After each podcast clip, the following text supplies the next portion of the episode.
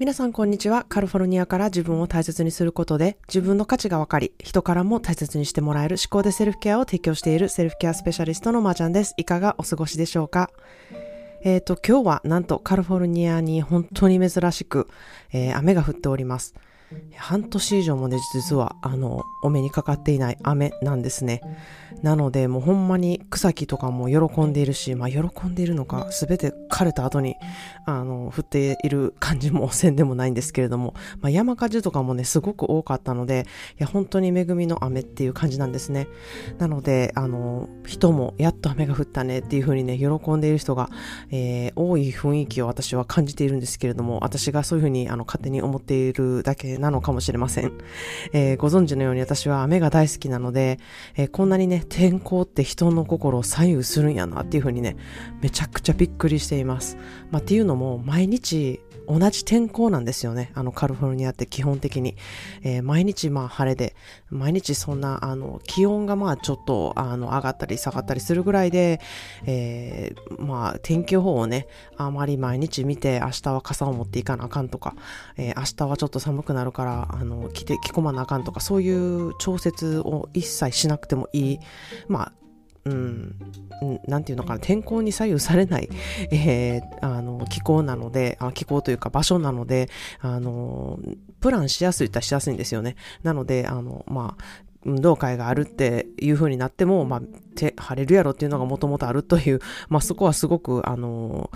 ん、雨天結構みたいな言葉もないですし、えー、そういうとこがちょっと、まあ、珍しいかなっていうふうには思ったりするんですけれども、まあ、きっとね、えー、私と反対にこう雨やと気がめいる人がいるように、私はこうカンカン照りに晴れていて、えー、お日様がすごい勢いで出てると、こうもう、あの、自分は吸血鬼かっていうぐらい、あの、あ、無理ってなるんですね。なので、あの、なんでカリフォルニアに住んでるねんっていうふうに突っ込みたいと思うんですけれども、まあ、あの、なんでもね、バランスっていうものがあっって、やはり雨の日があるから晴れた日が、えー、よく感じて、晴れた日があるから雨の日が喜べるんだなというふうに思っているんですね。まあ、そんなで私はこの天候で、えー、今まで以上にこう、エネルギッシュになっているんですね。あの、雨が降っているので。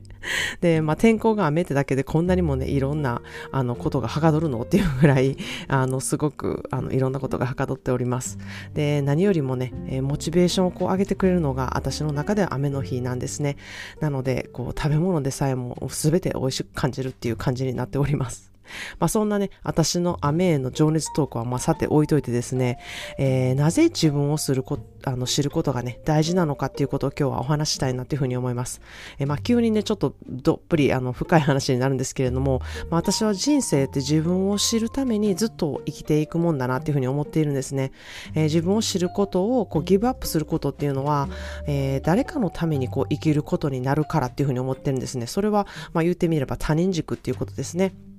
まあそうすると、その誰かっていうものはとても重い重荷を背負うことになるんですよね。あなたがその人にこう尋ねも別にすることなくこう乗っかかってる状態っていうか、あの、そういう状態なんですよね。なので、えー、まあそれって自己責任をこう放棄して、こう傲慢に相手に乗っかかるっていうね、すごい自分勝手な行動をしているんじゃないかなっていうふうに私は思っているんですね。あなたはあの、親のためとか、家族のためとか、会社のためとか、子供のために生きてはないでしょうか。えー、まあそうやと思ってはないけど、うん、よくよく考えてみたらそうかもというふうに、えー、心当たりのある人はね、いないでしょうか。まあそれがね、いいことだっていうふうにね、思っている方もいると思うんですよね。それはいいことなんでしょうか。えー、じゃあ、では、あの、もしそれがいいことって思っている場合であれば、では、あなたの人生は誰が生きているんでしょうかっていうふうに、えー、ちょっと自分に尋ねてみてほしいなっていうふうに思います。